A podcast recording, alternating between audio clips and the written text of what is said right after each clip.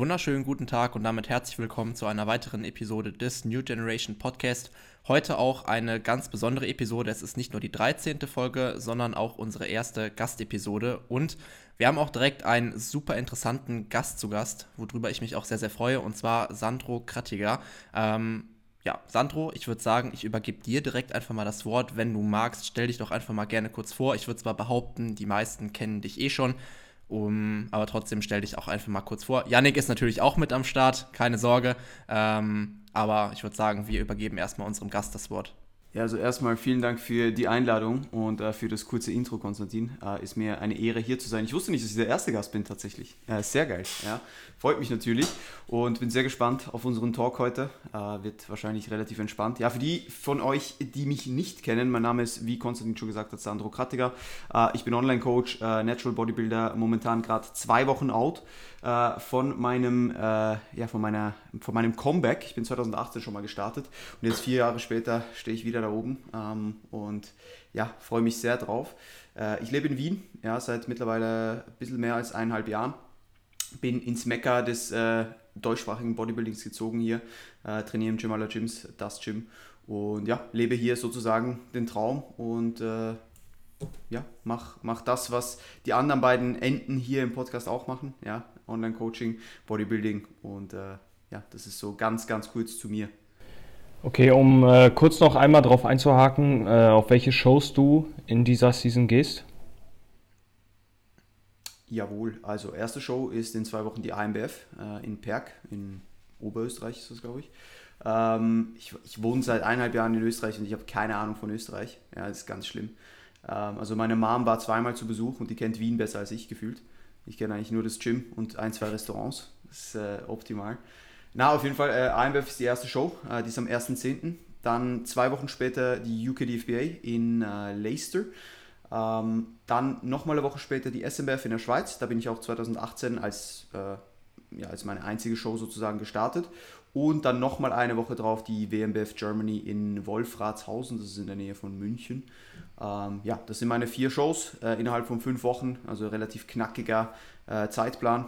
Aber ich freue mich sehr drauf und ja, sind jetzt in den Endstages im Endspurt. Und, ja. Da bin ich auch auf jeden Fall mal gespannt, wie du dann äh, Stage ready aussiehst. Ich habe dich ja gesehen, ich glaube, was war das? Sechs Wochen out? Müssten. Wann warst du da? Datummäßig? Äh, ich. Boah. Fragst mich was. Ich glaube Ende Juli war ich da. Kann es sein? Ja, voll. Ich glaube, ja, voll. Ich glaube, so vor circa sechs Wochen. Da war ich circa acht Wochen ja. out. Acht ja. oder neun Wochen. Da war der Oberkörper ja schon, hast du ja selber gesagt, Schultern, Arme waren ja schon ready. Ähm, da war noch ein bisschen was auf den Glutes, aber da sah das Paket schon brutal aus. Deswegen bin ich mal gespannt, wie das Ganze dann geladen aussieht und mit Farbe. Ich bin ähm, ANBF bin ich da und ja, ich weiß nicht, wie sieht es bei dir aus, Konstantin? An welchen Wettkämpfen bist du diese Saison am Start? Bist du überhaupt am Start? Haben wir gar nicht drüber gesprochen. Äh, achso, ähm, ANBF bin ich leider Gottes nicht am Start. GNBF bin ich sehr wahrscheinlich da. Ivo auf alle Fälle. Ähm, das werden auch so die einzigen beiden sein, weil es sonst zeitlich bei mir nicht drin ist. Ich stelle jetzt auch dieses Jahr selber keinen eigenen Athleten, ähm, aber ich will trotzdem ein bisschen vor Ort sein. Deswegen Ivo bin ich auf jeden Fall da. Und GNBF werde ich mal schauen. Da startet halt ein Kollege von mir, der Sebastian Schiffer, ähm, in der Men's Physik. Mal gucken, ob ich da dann mit dabei bin. Ähm, aber das steht noch nicht ganz fest, um ehrlich zu sein, ob ich das da zeitlich hinbekomme. Aber ja, mal schauen. Ähm, ansonsten eine Frage von mir an dich, Sandro. Wie würdest du oder würdest du sagen, dass die Prep dieses Jahr entspannter gelaufen ist als deine letzte Prep? Beziehungsweise was, was lief besser, was lief anders? Ähm, das Ding ist, also für die, die mich kennen und auch so ein bisschen meine, ich sage es mal, meine Vergangenheit mit der Prep 2018 kennen, die wissen, dass meine Prep 2018 ein ziemliches Desaster war. Dementsprechend ist es halt sehr schwierig zu vergleichen, muss man einfach sagen, weil da habe ich halt alles, was man hat falsch machen können, falsch gemacht. Und in dieser Prep habe ich, glaube ich, sehr viel richtig gemacht. Und dementsprechend sind es halt schon zwei verschiedene Welten so. Aber für mich persönlich ist es auf jeden Fall, auf jeden Fall auch entspannter gewesen. Also rein von der Umsetzung auch der ganzen Dinge, äh, von dem Approach, den wir hatten, von der Ausgangslage, die wir hatten, von der Muskelmasse, die ich jetzt habe im Vergleich zu 2018. All diese Dinge sind natürlich auf einem, auf einem anderen Level. Und ich muss sagen, die letzten, ja, sagen wir mal, die letzten vier Wochen, so ab six weeks out circa, die haben mich schon ein bisschen grinden lassen, auf jeden Fall. Aber das gehört ja auch dazu. Ja, also wenn, wenn du halt wirklich in Condition kommen willst und wirklich, und das ist, ich habe das von Anfang an von meiner Prep gesagt, ich habe gewusst, ich bin nicht der massivste Athlet, ja, ich bin vielleicht auch nicht der schönste Athlet, ähm, aber ich will einfach Condition kommen und wenn die Leute anfangen zu sagen, du schaust eklig aus, dann weiß ich, dass ich auf dem richtigen Weg bin. So. Und da bin ich jetzt angekommen mittlerweile und das freut mich natürlich, aber dieses Conditioning ist halt auch nicht sustainable, das ist mal das Erste, also so kannst du nicht das ganze Jahr rumlaufen, weil ansonsten fühlst du dich einfach wie ein Stück Dreck. Und andererseits braucht es halt einfach auch, äh, ich sage jetzt mal, ein bisschen ein härterer Push, als wenn du vielleicht zwei Kilo mehr wiegst und nicht ganz so conditioned bist. Aber ich genieße das Ganze. Ich weiß, dass das alles ein Privileg ist. Ich weiß, dass ich äh, zu jeder Zeit aufhören könnte. Es zwingt mich keiner. Und ich habe gerade vorher tatsächlich noch äh, einen Podcast für meinen eigenen Podcast aufgenommen, ähm, wo ich einfach so ein bisschen über die größten Learnings der Prep gesprochen habe. Und da war eins tatsächlich genau das, dass ich glaube ich das gut habe, äh, und das kann uns auch so ein bisschen zu unserem Thema von heute nachher lenken, ähm, dass ich es gut geschafft habe, diese Prep immer wie soll ich sagen, als Privileg zu sehen und immer zu wissen, dass alles freiwillig ist und dass ich das für mich mache und kein anderer irgendwas dafür kann, dass ich das mache. Und ich glaube, das ist mir 2018 nicht so gut gelungen, weil da war ich schnell mal piss zu anderen Leuten oder keine Ahnung, war einfach scheiße drauf. Und das habe ich versucht, dieses Jahr zu umgehen und ich glaube, das ist mir auch relativ gut gelungen, dass ich halt versuche, weder meine Arbeit noch meine sozialen Interaktionen mit anderen Leuten, beispielsweise im Gym etc., von dieser Prep negativ beeinflussen zu lassen. Natürlich gibt es mal Tage, wo man ein bisschen müder ist, ja, wo, man, wo man sich nicht so gut fühlt, wo man vielleicht auch der Person mal sagt, du, ich will jetzt trainieren und bitte können wir später reden oder so, nimmst du mir nicht böse. Aber alles mit einem guten Maß an Respekt und einfach mit einer offenen Kommunikation so. Und das ist eins der, eins der Learnings dieser Prep, die, die ich für mich äh, extrem mitgenommen habe, dass es einfach, egal wie dreckig es dir sozusagen geht, keinen Grund gibt, scheiße zu anderen zu sein. Das Interessante ist auf jeden Fall, ja, dass äh, wir, glaube ich, ich meine, wir haben vor einem Jahr oder so, haben wir über dieses Thema geschrieben, wie du denkst, wie du in der Zeit drauf sein wirst. Und genau das hast du mir da sogar dann auch angekündigt, dass du äh, dich extrem darum kümmern wirst, dass du das niemandem niemandem zeigst, dass es dir dreckig geht, sag ich jetzt mal. Und klar, ich krieg's jetzt nicht vor Ort mit, aber über WhatsApp krieg's auf jeden Fall jetzt nicht oder über die Check-ins krieg ich auf jeden Fall nicht mit, dass es dir da irgendwie scheiße geht oder so. Nur an deinem, an deinem toten Gesicht sieht man es ein bisschen. ja, aber das ist auch gut.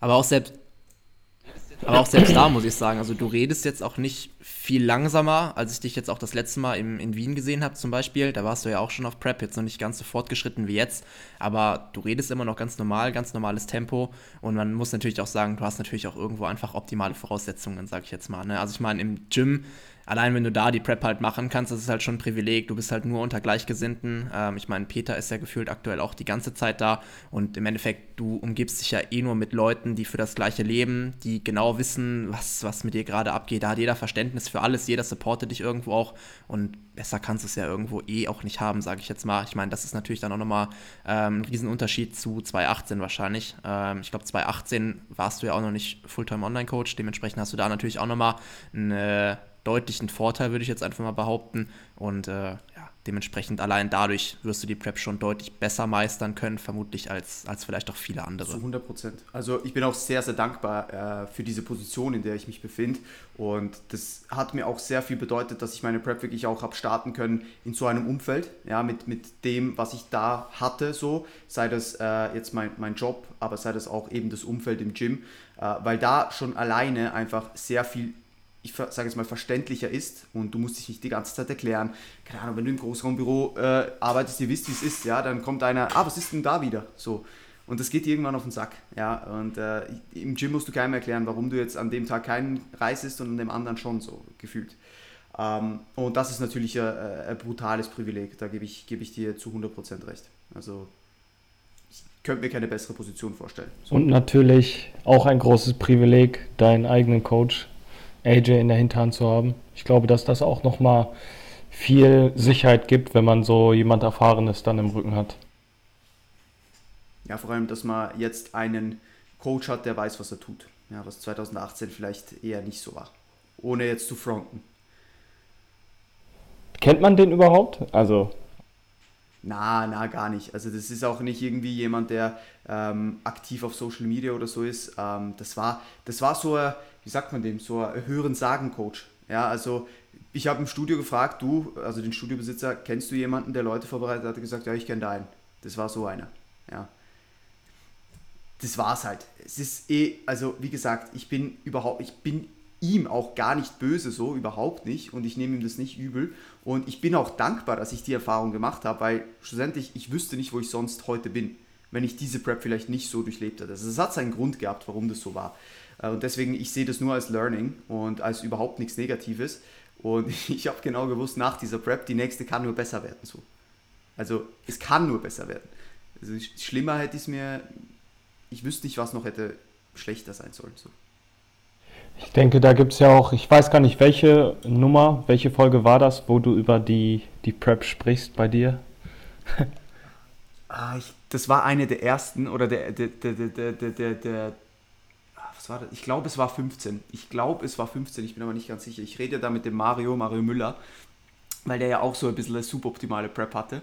Ähm, und wir haben uns da ein bisschen ausgetauscht, welche Erfahrungen wir gemacht haben. Und das war schon, das war ein sehr witziger Talk. Das kann man da auf jeden Fall mal äh, auf der äh, Get Better Cast, The Get Better Cast heißt der, glaube ich. Oder The genau. Get oder The Get Better Cast. Ich weiß gerade gar nicht. Nein, nein, The Get Better Cast. Da kann man sich die 15. Folge mal reinziehen, um zu hören, was da alles schiefgelaufen ist, um aus den Fehlern von Sandro und seinem alten Coach positive Dinge rauszuziehen. Aber es knüpft ganz gut an an das Thema, was wir uns für heute vorgenommen haben. Deswegen haben wir auch Sandro eingeladen, weil ich natürlich auch die Erfahrung habe, äh, was es heißt, mit einem guten Coach zusammenzuarbeiten.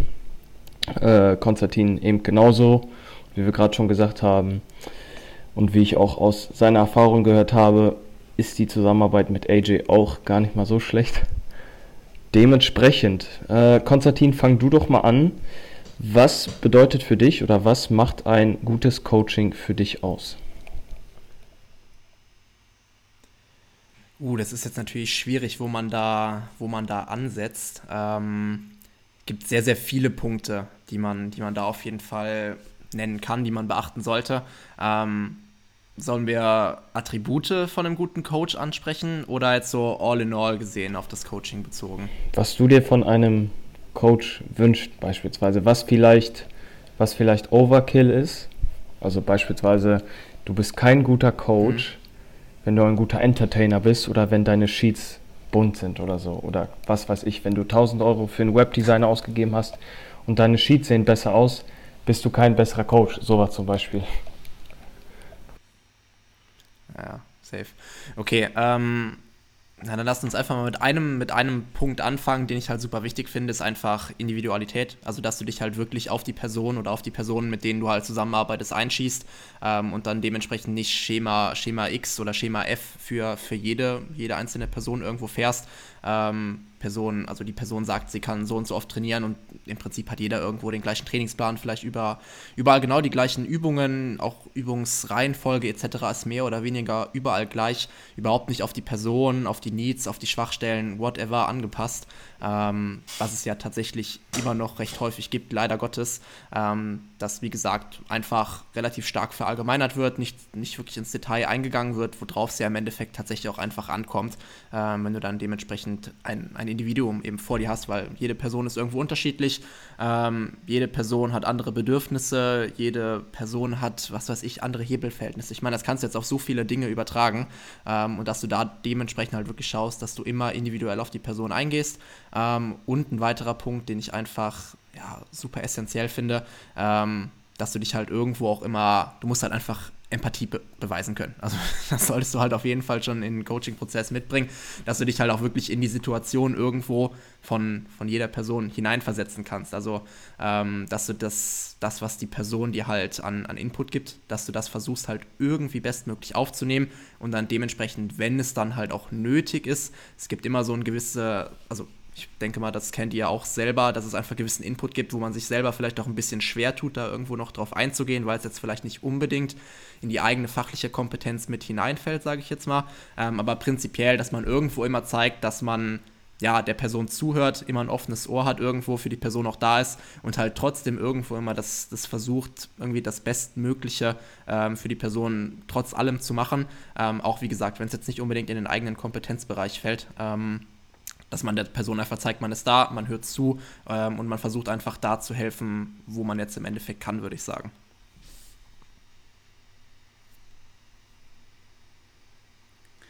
Ja, also ich kann natürlich nur unterschreiben, was, was Konstantin gesagt hat. Ja, also es sind sehr, sehr gute Punkte. Ähm, ich glaube, was oft, wir müssen es mal so ein bisschen umdrehen und einfach mal den, den Kunden sozusagen als den Kunden sehen. Und ich glaube, oft wird unterschätzt, welche Rolle wir im Leben eines Kunden spielen können. Und in vielen Fällen auch tun. Und wenn man sich das mal so ein bisschen vor Augen führt, was vielleicht ich als Coach für diese Person bedeute, dann kann man auch daraus ableiten, was man für diese Person tun sollte oder was man eben für die Person nicht tun sollte. Ja? Und ich glaube, ich weiß von vielen Leuten, dass ich als Coach oder halt der Coach, den sie haben, eine der wichtigsten Bezugspersonen in ihrem Leben ist. Und das ist jetzt nicht nur auf Sport bezogen, sondern da geht es auch um Dinge, die vielleicht mit dem Sport gar nicht so viel zu tun haben. Das ist das Letzte, was du gesagt hast jetzt, Konstantin. Ja? Dinge, die vielleicht jetzt nicht irgendwie von äh, Fachkompetenz zeugen, wo du halt äh, brutales Wissen über Biomechanik, über Anatomie, über Nutrition hast, sondern vielmehr darum geht, den Menschen verstehen zu können und ihn, ihm in einer Situation zu helfen, das überhaupt nicht mit, mit Ernährung und mit, mit Training in erster Linie zu tun hat. Das, womit es zu tun hat, hat irgendwann wahrscheinlich einen Einfluss auf, die, auf das Training und die Ernährung. Also zum Beispiel, wenn es der Person absolut beschissen geht mental und sie eigentlich da eine Unterstützung gerade braucht und einfach, äh, ich sage jetzt mal, entweder einen Tritt in den Arsch oder einen Lift-Up braucht oder whatever it is, da kann das Programming gerade noch so optimal sein, wenn sie es nicht mit dem Effort durchziehen kann, den sie eigentlich reinlegen muss, um die optimalen äh, Resultate zu erzielen, dann ist das ein Problem. Und deswegen glaube ich, ist dieser Punkt von Empathie und sich einfach in Situationen reinzufühlen extrem wichtig. Man muss aber da auch sagen, dass wir als Coaches und jeder ist da ein bisschen anders, irgendwo durchlimitiert sind. Weil, und deswegen sage ich das so gerne, nicht jeder Coach ist für jedermann und nicht jeder Athlet ist für jeden Coach. Weil es gibt gewisse Dinge, die wir vielleicht als Coaches nicht so gut nachvollziehen können. Und wenn das der Vordergrund dieser Person ist oder der, der, der Hauptfaktor, der diese Person immer wieder beschäftigt beispielsweise, dann kann es auch sein, dass diese Person vielleicht in meinem Coaching oder in deinem Coaching, Konstantin, oder in deinem Coaching, Janik, nicht optimal aufgehoben ist, sondern dass es jemanden da draußen gibt, der ihr für dieses Problem, das sie eigentlich hat, oder dieses gröbere Problem, das sie hat, dass sie da woanders besser aufgehoben ist. Und ich finde es da ganz wichtig und ich bin zum Beispiel eine Person, ich glaube, wir alle sind Personen, wir verlieren nicht gerne Kunden. Aber man muss auch sich eingestehen, dass man nicht jedem in jedem Szenario helfen kann. Und ich glaube, das ist auch etwas, was einen guten Coach ausmacht tatsächlich wenn du dir nicht zu viel zutraust und auch keine Angst davor hast, zu sagen, ich weiß es nicht oder einfach mal auf was anderes weiterzuleiten oder zum Beispiel der Physio herzuziehen. Ja, bei dir zum Beispiel, Janik, wenn wir dich einfach als Beispiel nehmen, du hast gewisse Thematiken mit deiner Schulter, mit, deiner, mit deinem Rücken, die einfach nicht in meiner Fachkompetenz liegen, um dir da optimalen Input zu geben. Und ich würde mich nie trauen, dir dann irgendwelchen Advice zu geben, wo ich selber unsicher bin. Ja, sondern ich sage dir, hey, wir können schauen, dass wir das adaptieren, wo ich mich fähig fühle, ja, und das sind viele Aspekte. Und wir können auch über alle anderen Dinge reden. Aber für das und das, geh da zu einem Spezialisten, geh da zu einem Physio, geh je nachdem sogar zu einem Arzt bei einem gewissen Szenario und so weiter. Und sich da einfach bewusst zu sein, dass man nicht allwissend ist und dass seine Kompetenz irgendwo begrenzt ist, zeugt meiner Meinung nach auch von einem, von einem guten und von einem kompetenten, vor allem Coach. Weil wenn man aufzeigt, dass man nicht jede Kompetenz hat, ist man meiner Meinung nach kompetenter, als wenn man sagt, man hat jede Kompetenz, aber man hat sie eigentlich gar nicht. Ja. Weil dann wirkt man irgendwann nicht mehr vertrauenswürdig. Ja. Es ist auch ähm, im Endeffekt dann so, wenn man jetzt aus der Coach-Sicht denkt, dass man dann, wenn man die Sachen, wo man nicht selbstbewusst ist, wenn man die quasi abgibt, wird man in dem, was man macht, generell viel selbstbewusster. Weil du kein Themengebiet hast, wo du, wo du schwimmst, sag ich jetzt mal kannst dich besser darauf konzentrieren, was du, was du drauf hast. Und das wird dann im Endeffekt deine Arbeit auch nur äh, verbessern. Dementsprechend kann ich das auch absolut nachvollziehen. Es gibt einfach Sachen, da haben wir, da haben wir einfach keinen vernünftigen Einfluss oder da haben wir zu wenig Expertise für. Dementsprechend kann ich das auf jeden Fall unterschreiben. Was Konstantin jetzt vorhin sagte, da möchte ich noch drauf einhaken äh, oder möchte ich da noch einhaken. Thema Individualität. Ähm, ich finde, dass das, also natürlich, jeder Kunde muss individuell angeschaut werden, aber wie weit geht das halt? Wenn man das jetzt mal überlegt, wie viele, wenn wir alle unsere Kunden in einen Topf schmeißen, wie viele von diesen Kunden hatten ADL im Plan? Da kommen schon einige Leute dazu. So. Wo es halt dann einfach anfängt, ist in der Adaption der Übung an die Person selber. So, was nicht individuell ist, ist, dass du sagst, ADLs müssen bis unters Knie oder weiß ich nicht, ADL müssen immer mit gestreckten Beinen sein. Ähm, dass, dass man das quasi nochmal von der, aus der anderen Sichtweise anguckt, weil ich hatte das auch auf jeden Fall in meiner Anfangszeit, dass wenn ich dann vielleicht mal ein bisschen geprogrammt habe, äh, irgendwie mehrere gleichzeitig oder mehrere in der Woche und ich gemerkt habe, okay, es haben vielleicht vier von fünf Leuten den ADL drin. So, man muss ganz klar sagen, ein ADL angepasst an die Person ist eine super Übung. Und da muss man nicht das Rad neu erfinden und sich denken, okay, jetzt würfeln wir, jetzt kriegt, der kriegt Stiff Leg Deadlift, der kriegt ein ADL, der kriegt einen Kurzhantel ADL und der vierte kriegt einen Trap Bar ADL.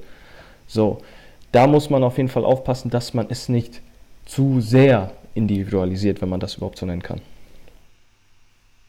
Ich finde das, find das ein super Punkt, weil ich glaube, das ist etwas, wenn man, wenn man an seiner Expertise arbeitet und sich weiterbildet in vielen verschiedenen Aspekten, dann tendiert man dazu, vieles richtiger machen zu wollen, obwohl es schon richtig ist.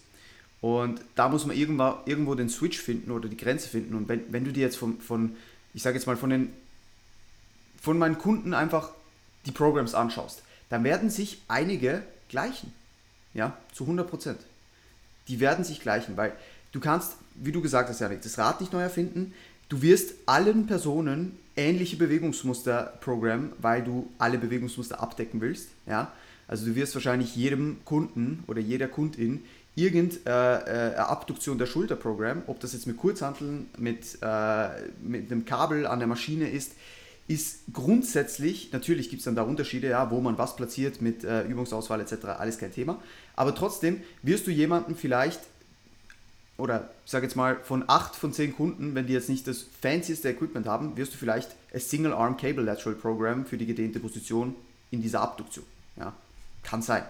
Und das ist ja nichts Schlechtes.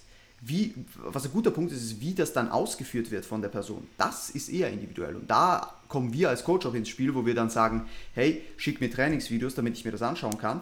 Äh, wo wir auch in der Position sind, um zu fragen, hey, wie fühlt sich das für dich an in, in der Zielmuskulatur? Ja, spürst du es da, wo du es spüren sollst oder nicht? Und das sind dann eher die Dinge, wo diese Individualisierung viel mehr ins Spiel kommt. Und was ich auch ganz wichtig finde, ist, dass man als Coach oder als guter Coach immer die Fähigkeit hat, ähm, auf Situationen zu reagieren. Weil du kannst ein Programming machen, das funktioniert super gut, ja, und irgendwas kommt ins Leben dieser Person oder dieses Trainees und da muss man was umstellen. Und dann tun sich tatsächlich viele Leute schwer, da was umzustellen. Dabei muss man einfach eigentlich nur die Situation neu beurteilen, als würdest du zum Beispiel eine neue, neue Person ins Coaching bekommen, wo du weißt, okay, die kann jetzt vielleicht einen Tag weniger trainieren, okay, dann passen wir es an.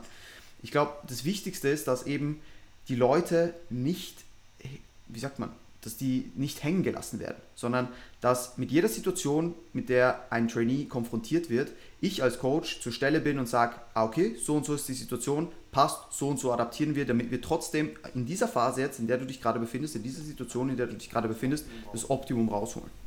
Ja, deswegen finde ich es auch so wichtig, dass man also dass man Programming nicht nur auswendig lernt, sage ich jetzt mal, dass man so ein paar Beispiel-Programmings kennt, sondern dass man auch versteht, warum man was überhaupt programmt und dann besser agieren zu können, wenn so ein Fall eintritt, wie du ihn jetzt gerade geschildert hast.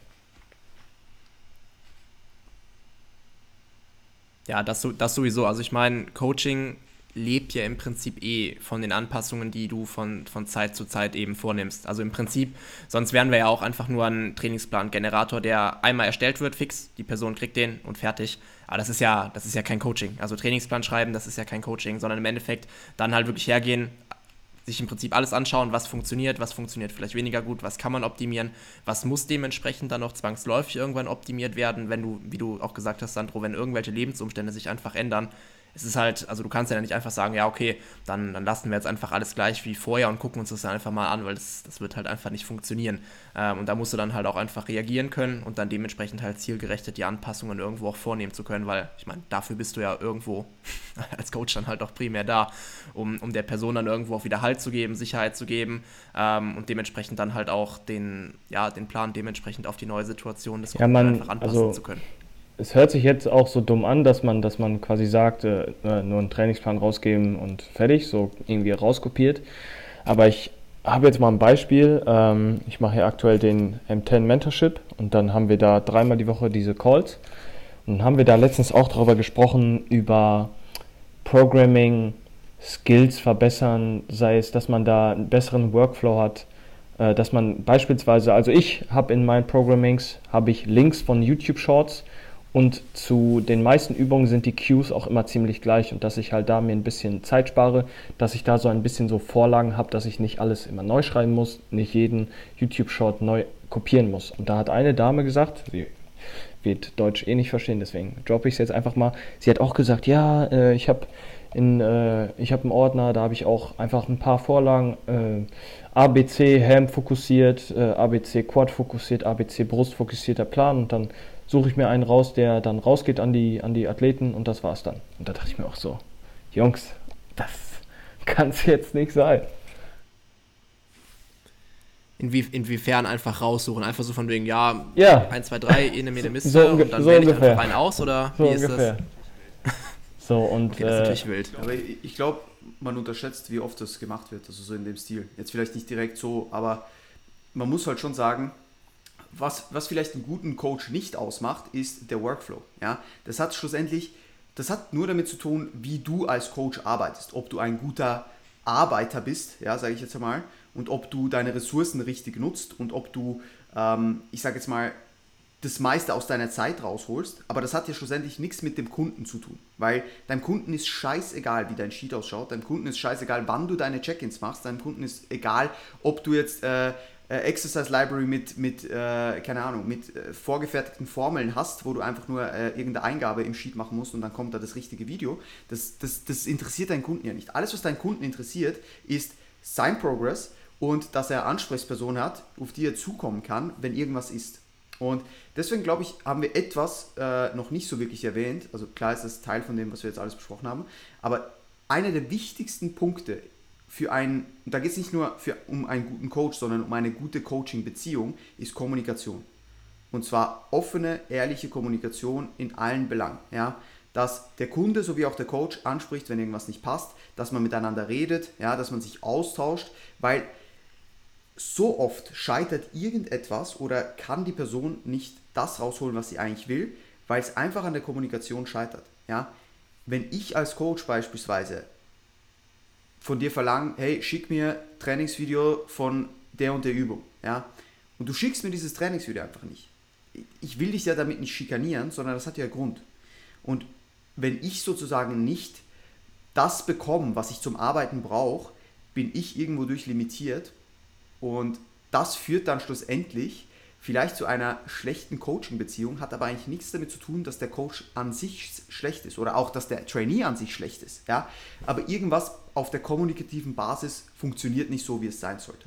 Und deswegen, das spreche ich auch in jedem Erstgespräch an und in jedem Intro-Video, dass einfach, wenn irgendwas ist, wenn Fragen auftauchen, wenn ich irgendwas verlange von den Leuten, dass man einfach zusammen kommuniziert und einfach Dinge anspricht und auch ausspricht. Ja? Und nicht irgendwie keine Ahnung, wenn man getriggert ist von einer Aussage, die ich als Coach tätige, dann sag mir das. Ja? Wenn ich es nicht weiß, kann ich damit, kann ich es nicht handeln, weil ich es nicht weiß so.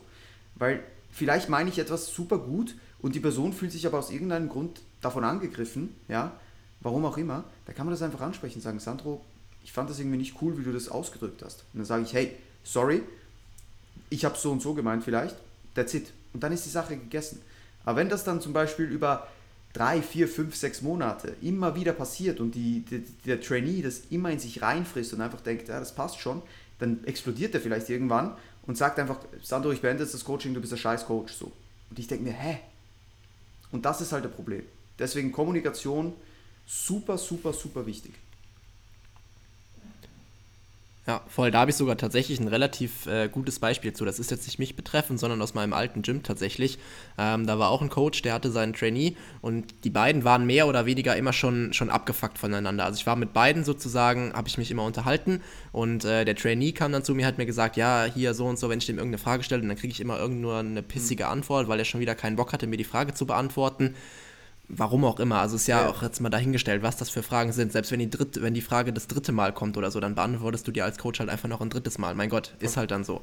Ähm, aber äh, andersrum halt genauso. Also Trainee war abgefuckt vom Coach, Coach war abgefuckt vom Trainee. Ähm, beide haben sich mehr oder weniger über den anderen bei mir ausgekotzt und so weiter. Und da habe ich dann auch gesagt, ja, also das kann es ja nicht sein. Also das ist ja keine, keine zielführende, auch gar nicht auf, auf längerfristig ähm, ausgelegte Coaching-Beziehung. Also das kann ja nicht funktionieren. Ähm, und irgendwann, also ich bin mir auch ziemlich sicher, ich glaube, die beiden arbeiten sogar immer noch zusammen. Ich bin mir, ich bin mir auch nicht sicher, wie die das inzwischen machen.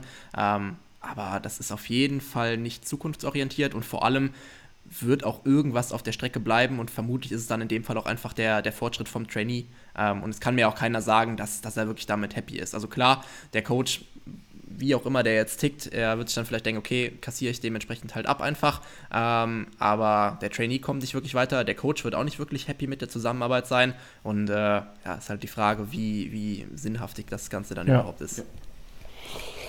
Eine weitere Sache, die ich ansprechen wollte, äh, ist das Thema Freundschaft äh, zwischen Athlet und Coach. Mhm. Was kann man dazu sagen? Was fällt euch da als erstes ein?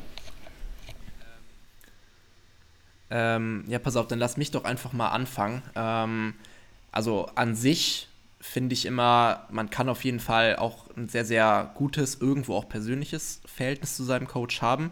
Ich finde es halt immer nur schwierig, wenn es halt irgendwie wie zu persönlich wird. Also ist jetzt die Frage natürlich, wo man selber auch als Coach die Grenze zieht, gar keine Frage. Ähm, aber wenn man jetzt mit seinem Coach über, weiß ich nicht, seine One-Night-Stands sprechen will oder what auch, was auch immer, dann ist das ist das die falsche Person dafür. Also dafür kannst du dir deinen dein Gym-Buddy, was auch immer rauspicken, deinen Kollegen oder so, aber das solltest du jetzt nicht unbedingt deinem Coach erzählen, ähm, weil es jetzt auch nicht unbedingt relevant ist, würde ich jetzt mal behaupten. Ähm, und ich meine, du suchst ja den Coach ja nicht, um einfach nur einen Ansprechpartner zu haben für deine privaten Sachen, sondern irgendwo auf den Sport, halt für seine fachliche Expertise in dem Fall dann in der Regel ja sehr wahrscheinlich. Ähm, bei mir war es ja tatsächlich auch so, also ich bin ja auch mit, mit Luis absolut im Guten auseinander und so weiter. Wir hatten auch eine super erfolgreiche Zusammenarbeit. Aber bei mir war es ja tatsächlich auch so, dass mir persönlich ähm, das Ganze ja irgendwo auch so ein bisschen zu privat geworden ist, sage ich jetzt mal. Wir haben uns privat relativ oft gesehen ähm, und von meiner Seite aus hat dann so ein bisschen, meiner Meinung nach zumindest auch vielleicht die Objektivität einfach gefehlt. Ähm, und äh, klar, kann jetzt auch sein, dass er das vielleicht gut trennen kann, aber für mich persönlich ähm, als Athlet oder ich habe mich halt, ich habe mich nicht mehr wirklich in der Athletenrolle gesehen, sage ich jetzt einfach mal. Und das ist natürlich irgendwo auch einfach ein Problem. Ähm, deswegen würde ich da auch von vornherein immer irgendwie versuchen, wenn sich das schon andeutet, ganz klipp und klar zu kommunizieren, hey, pass auf, ähm, alles gut, ich nehme mir das nicht böse, aber wir müssen da ein bisschen gucken, worüber du jetzt im Endeffekt mit mir kommunizierst, was jetzt angebracht ist, was weniger angebracht ist. Ähm, da dementsprechend auch, wie du eben schon gesagt hast, einfach offen und ehrlich kommunizieren, wenn irgendwas halt von deiner Seite aus vielleicht nicht zu 100% passt oder du sagst, na, okay, ob das jetzt hier wirklich so essentiell zum Coaching beiträgt, ähm, das einfach direkt ansprechen, dann kann man das direkt von vornherein aus der, aus der Welt räumen und äh, im Endeffekt sind damit dann vermutlich beide, beide Seiten längerfristig auf jeden Fall auch, auch happier. Also ich, ich kann dir da nur zustimmen und ich finde, es gibt einfach gewisse Tabuthemen, weil das ist immer noch eine professionelle Beziehung, ja, das darf man nicht vergessen. Und ich finde, das Wichtigste ist, dass, oder ich sag, das Problem entsteht ähm, in einer Coaching-Beziehung, wenn der Coach oder der Trainee nicht mehr ernst genommen werden. Also, wenn man sich gegenseitig nicht mehr ernst nimmt, äh, wird das ein Riesenproblem. Weil dann setzt man vielleicht die, die Vorgaben des Coaches nicht mehr um oder ich als Coach äh, nehme, das kann ja auch passieren, ja, genau so auf der gegenüberliegenden Seite, äh, ich als Coach nehme dann die entsprechenden Aussagen der Person nicht mehr so ernst, ja, weil ich denke, ja, ja, der labert wieder nur, so in dem Stil. Und das ist ein Riesenproblem. Und deswegen, einerseits finde ich, gibt es gewisse Tabuthemen, die einfach nichts in einer Coaching-Beziehung verloren haben. So wie du sagst, zum Beispiel ein One-Night-Stand. Natürlich, wenn jetzt irgendwie die Beziehung in die Brüche ging, ja, und der Person geht es schlecht, dann ist man natürlich vielleicht auch Ansprechpartner und kann der Person irgendwo durch ein bisschen Advice geben und sagen, hey, schau, wenn irgendwas ist, komm bitte auf mich zu, ja, äh, ich habe immer ein offenes Ohr für dich und ich bin aber nicht dein, dein, wie soll ich sagen, dein Beziehungsberater, ja.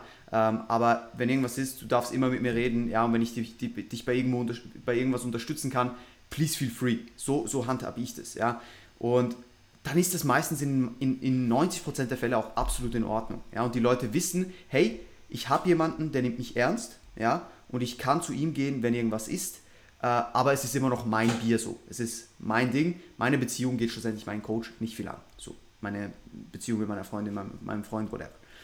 Und solche Themen sind gar keine Frage. Ja, also das ist immer schon wieder vorgekommen. Ja, das ist auch eine Thematik, die vielleicht dann wirklich auch in der Coaching-Beziehung eine Rolle spielt, weil es der Person einfach mental nicht gut geht. Ja, und das kann verschiedenste, das wisst ihr alle, äh, das kann verschiedenste Auswirkungen haben dann auf Training, Ernährung und allgemein auf den Lifestyle. Und dementsprechend ist es auch irgendwo durch relevant. Aber keine Ahnung, jetzt jemanden zu erzählen, dass man feiern ging und dann jemanden aufgerissen hat und dass das übelst cool war, das hat, das, das, das ist auch so ein bisschen, wie sagt man, das ist ein bisschen ein Feingefühl gefragt von der Person. Ja, also wenn diese Person so gepolt ist, dass sie das einfach jedem erzählt, dann meint sie es vielleicht gar nicht irgendwie jetzt, nicht böse ist das falsche Wort, aber sie, sie will das vielleicht gar nicht so mitteilen, wie wir das vielleicht verstehen als Coaches. Ja, wir denken dann, Alter, warum erzählst du mir das? Ja, aber die Person meint es vielleicht gar nicht so. Dann ist es einfach eine Frage der Kommunikation der Person, wie du gesagt hast, Konstantin, zu sagen, du, das passt jetzt vielleicht hier nicht rein, ja, passt. Oder was ich persönlich mache, wenn irgendeine Thematik fällt, ähm, die wirklich nicht relevant ist und die jetzt auch kein großes Thema war in dem Check-in beispielsweise, ja, was einfach so am Rande erwähnt wurde, dann gehe ich gar nicht drauf ein. Ich lasse es einfach im Raum stehen, ja, und dann wird die Person relativ schnell verstehen, dass entweder sie vergisst schon wieder, das ist das eine, oder sie versteht so, ah okay, das hätte ich jetzt vielleicht gar nicht sagen müssen. Ja? Und dann ist die Sache auch wieder gegessen. Aber wenn so etwas zum Beispiel immer wieder mehrfach vorkommt äh, und die Person immer wieder Dinge anspricht, die eigentlich nichts in dem Coaching zu, zu, suchen haben, auch hier Kommunikation, ja, ganz wichtig. Und ich glaube, dass es tatsächlich sehr personenabhängig auch ist, wie sich eine Freundschaft entwickelt. Ich finde, wenn man wirklich über Monate, Jahre zusammenarbeitet, dann kann sich wirklich eine sehr gute Freundschaft auch entwickeln. Das ist wirklich so. Ähm, ich sehe das zum Beispiel bei Toni und mir so. Ähm, Toni ist mittlerweile ein super, super guter Freund von mir geworden. Ähm, aber trotzdem weiß ich genau, dass wir uns beide absolut ernst nehmen. Wir nehmen uns absolut ernst. Wenn ich ihm sage, wenn er mein Feedback will zu irgendwas und ich ihm sage, hey, ich finde das nicht gut oder ich finde das gut, er akzeptiert das absolut. Und genauso mache ich das auch, wenn er mir was sagt. Und so kann eine Coaching-Beziehung auch sehr freundschaftlich absolut gut funktionieren. Ja? Aber wenn diese, wenn diese Hemmschwelle, ne, das ist eigentlich keine Hemmschwelle, wenn, diese, wenn dieser Respekt schon fast fehlt, zwischen, zwischen den, den, den zwei Seiten, dann ist das allgemeine Problem, wie es in jeder Beziehung ein Problem ist. Wenn man sich nicht gegenseitig respektiert und nicht auf den anderen hören kann und nicht auf den anderen eingehen kann, dann ist die, ist die Beziehung meistens zum Scheitern verurteilt. Ja, entweder man arbeitet dann dran, sie zu reparieren, oder die Beziehung muss aufgegeben werden. So, ja. Und ich sehe das genauso im Coaching. Also ich finde, Freundschaft an sich ist gar nichts Schlechtes, äh, wenn sich das ergibt, aber was den Leuten bewusst sein muss, ist, wenn sie sich einen Coach holen, dann holen sie sich nicht automatisch einen Freund. Und das ist etwas, das ich damals von Valentin aus seinem Online-Coaching-Seminar mitgenommen habe, 2019 oder so war das. Ähm, das hat er da auch gesagt. Und das ist einfach so. Du holst dir, ich meine, ich bin mit AJ, mit AJ mittlerweile auch befreundet, aber wir arbeiten seit dreieinhalb Jahren zusammen so. Und das ist etwas, das sich mit der Zeit ergibt, weil wir einfach so viel gemeinsam erlebt haben. Und er eine so wichtige Bezugsperson geworden ist in meinem Leben. Aber das ist nicht etwas, das von Anfang an klar war und das meine Intention war, ihn als Freund zu gewinnen, als ich in sein Coaching ging, sondern ich wollte Progress machen, ja, in verschiedenen Lebensaspekten. Und das ist auch immer der Hauptgrund, warum ich in einem Coaching bin. Ja. Ich weiß auch genau, wenn ich zum Beispiel nicht mehr bei AJ im Coaching sein würde, dann würde unsere Freundschaft, Freundschaft ja nicht dran zerbrechen. So. Sondern das ist immer noch eine professionelle Ebene. Und das ist das Wichtigste, dass diese Ebene zwischeneinander immer professionell bleibt, meiner Meinung nach. Und dann ist es relativ egal, ob sich eher was Freundschaftliches entwickelt, ob man auch vielleicht mal in einem Check-in über irgendeinen Bullshit reden kann. Das ist ja auch absolut legitim, ja, wenn es für beide Seiten passt. Aber es darf nie einfach nur noch eine Freundschaft oder äh, ein Shit-Talk sein, sondern es geht immer noch darum, dass wir ein Ziel haben mit der Person, eine Vision verfolgen mit dieser Person und diese Person diesem Ziel näher bringen wollen, beispielsweise.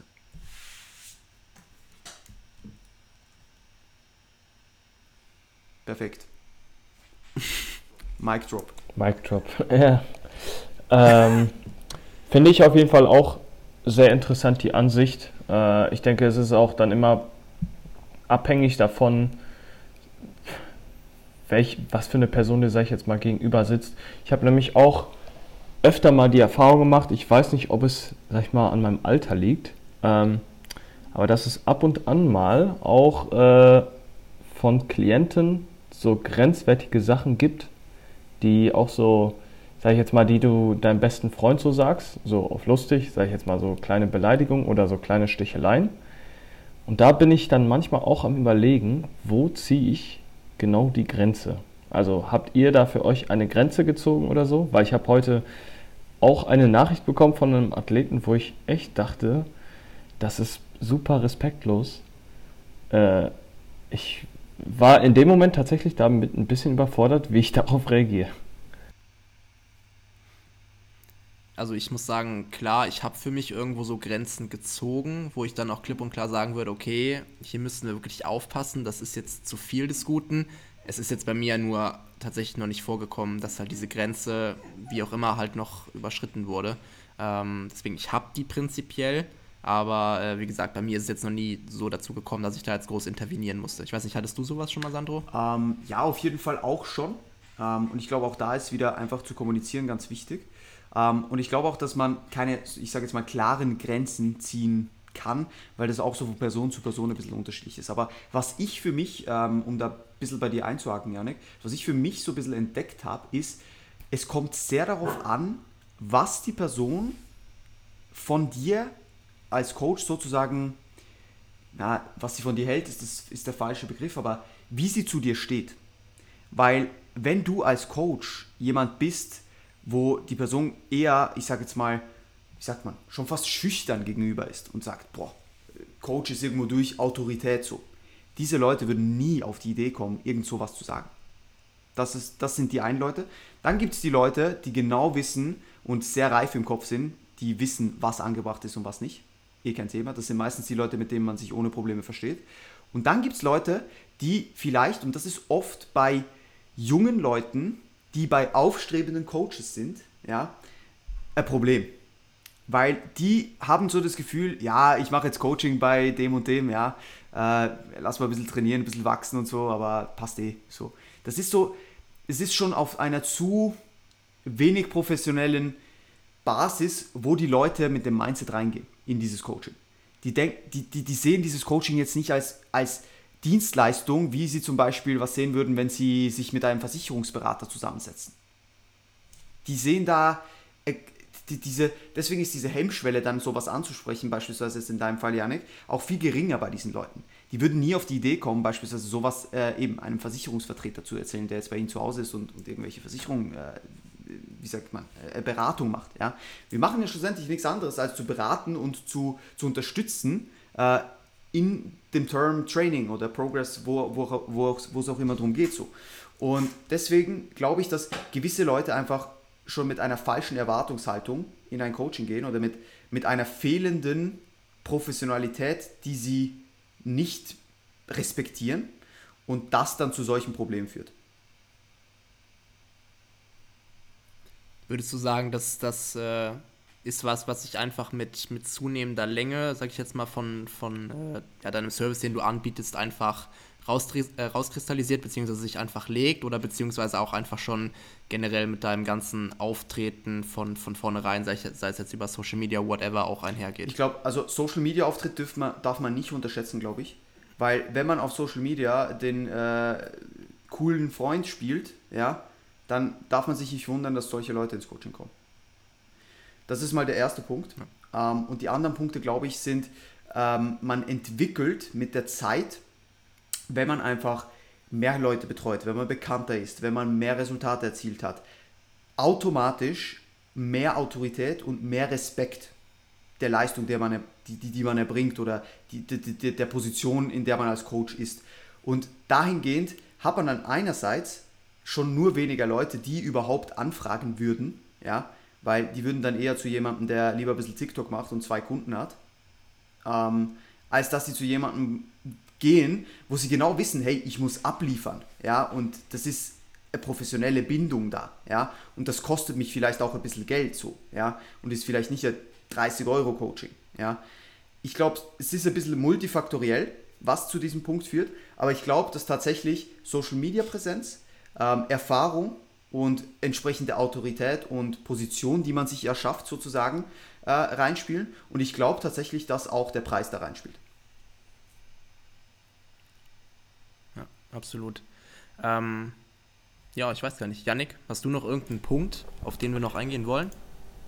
Mich würde das Thema Antwortzeit interessieren. Also ich habe mich schon mit Sandro öfter darüber unterhalten, wie er das handhabt, dass er äh, jetzt quasi auf den Trichter gekommen ist, so schnell wie es geht zu antworten, so wie ich das verstanden habe.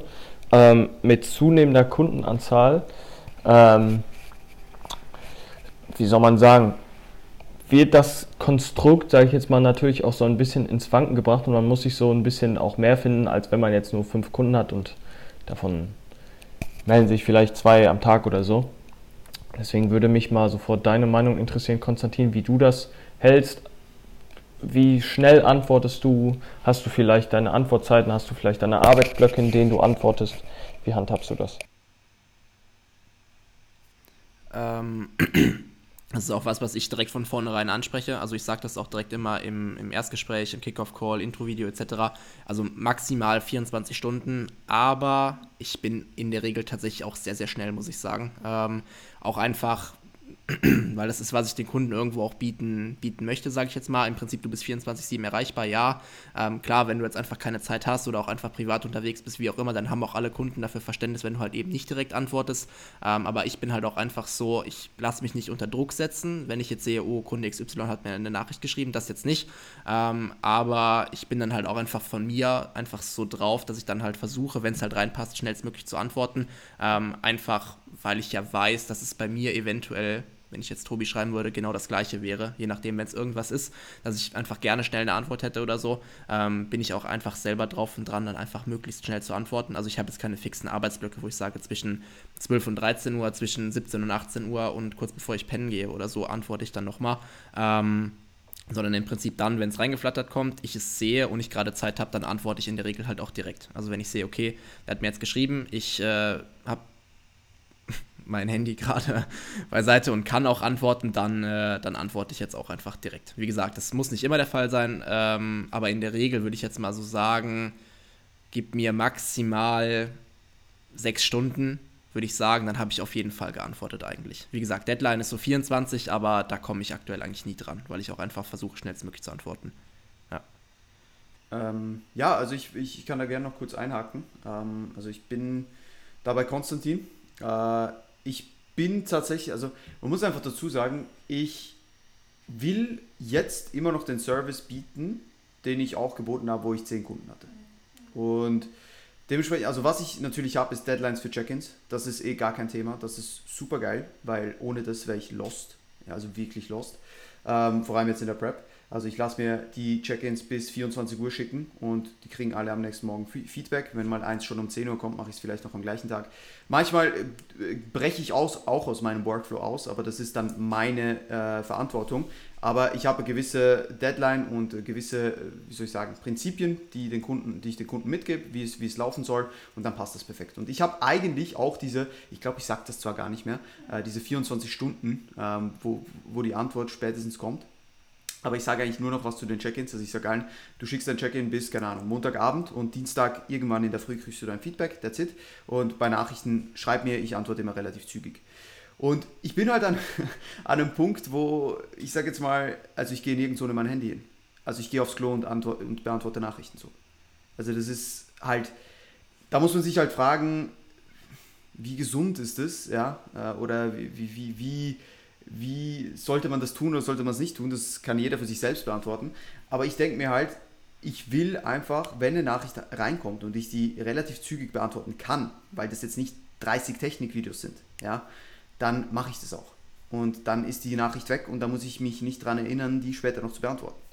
Und deswegen ist es schon auch ein Anliegen von mir, einerseits um mir meinen Workflow besser zu gestalten und andererseits um auch dem Kunden schnell zu antworten, weil ich glaube, dass das die, ich sage jetzt mal 95% der Kunden schätzen das schon sehr, dass sie schnell eine Antwort haben.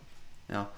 Und deswegen, ich denke mir da halt immer, ich mache mein WhatsApp auf, schaue, was kann ich gerade beantworten, was nicht. Ja, das, was ich nicht beantworten kann, mache ich auf Unread und weiß genau, okay, ich beantworte später, weil zum Beispiel da sieben Technikvideos gekommen sind, die kann ich jetzt nicht auf die Schnelle beantworten, ähm, beispielsweise. Aber ich bin tatsächlich auch an einem Punkt, also früher habe ich so gesagt, okay, zum Beispiel Technikvideos mache ich nur entweder zu den Check-ins oder halt einfach am PC, ja, getrennt. Mittlerweile, auch wenn ich im Bus sitze, mache ich Technikfeedback so. Ja. Also ich nutze halt sehr viel der freien Zeit, wo ich gerade nichts anderes machen kann, um entsprechend solche Dinge zu tun. Und dann funktioniert das eigentlich relativ gut. Was ich aber fix mache, ist ab 19.30 Uhr nicht mehr auf WhatsApp zu gehen. Ich habe auch mein WhatsApp gemutet, das heißt, ich kriege keine Benachrichtigung allgemein. Ähm, und ab 19.30 Uhr ist einfach Sense so. Und das wissen eigentlich meine Kunden auch. Ähm, und wenn irgendwas Dringendes ist, dann kann es meistens bis zum nächsten Morgen warten. Also es gibt sehr selten, außer meine, zum Beispiel meine Prep-Clients, ja, denen sage ich, äh, schreib, schreib, mir auf iMessage, weil das sehe ich, bis ich ins Bett gehe, äh, wenn irgendwas noch ist. Oder wenn irgendwie die Person gerade irgendein Anliegen hat, wo ich genau weiß, sie muss nach 19.30 sich vielleicht noch melden, weil irgendwas Dringendes ist, sage ich auch, hey, schreib mir kurz auf Instagram oder schreib mir kurz auf iMessage, eh kein Thema. Da bin ich dann der letzte Mensch, der sagt, na, ab 19.30 mache ich nichts mehr so. Aber für meine Downtime und für meinen Workflow ist mir das schon auch wichtig, dass ich sozusagen ein Enddatum habe, oder End, Endzeit, nicht ein Enddatum, wo ich dann wirklich sage, hey, jetzt ist sozusagen Main Work erledigt, ja, passt. Und ich bin dann ab halb sechs in der Früh oder so wieder auf WhatsApp und dann, also ich hatte selten, also ich kann es glaube ich an einer Hand abzählen, wie oft jemand wirklich direkt, außer jetzt, äh, also ausgenommen Prep Clients, ähm, oder Leute, die gerade ein Shooting haben am nächsten Tag oder was weiß ich, wo du halt so Peaking-Sachen machen musst, sowas, da kann jeder mal einen halben Tag warten auf eine Antwort. Also es kann, das meiste wird um, um 20 Uhr abends nicht mehr so dringend sein, dass es nicht bis zum nächsten Morgen warten kann.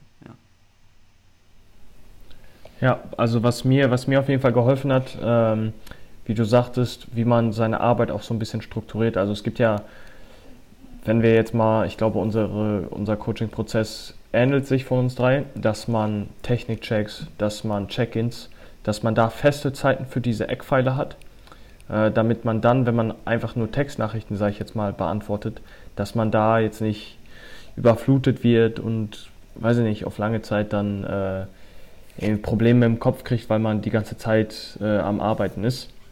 Deswegen habe ich das für mich so strukturiert, dass ich einen Block Technikchecks habe, einen Block äh, Check-ins äh, und die Textnachrichten drumherum einfach so, wie sie eigentlich reinflattern.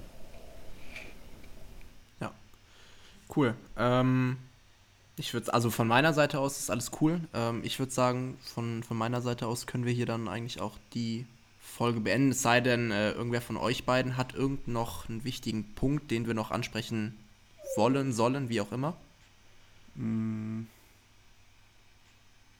Ich glaube nicht, war, war bisher ein sehr stabiler Talk, glaube ich. Würde ich jetzt auch einfach mal behaupten. Yannick, hast du noch irgendwas?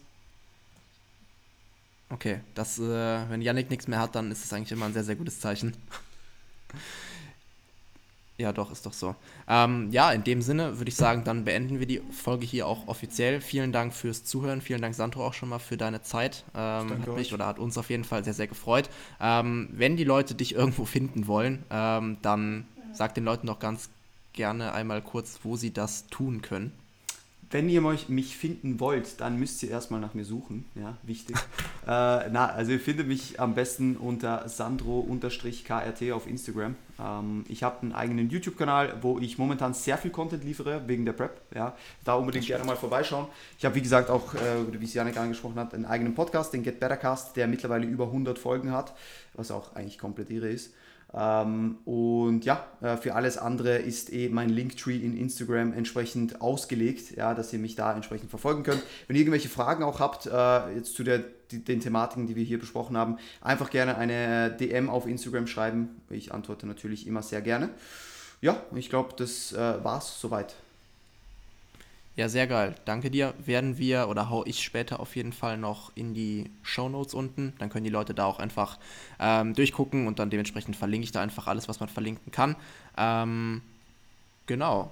Dann. Ja, und dann mache ich gleich den Check-in für Sandro fertig äh, und gebe dir dann ein paar Insights aus dem, äh, aus dem Podcast. Ich glaube, ich muss deinen. Im Namen der? Ich glaube, du musst deinen, äh, dein Check-in morgen als erstes dann direkt machen.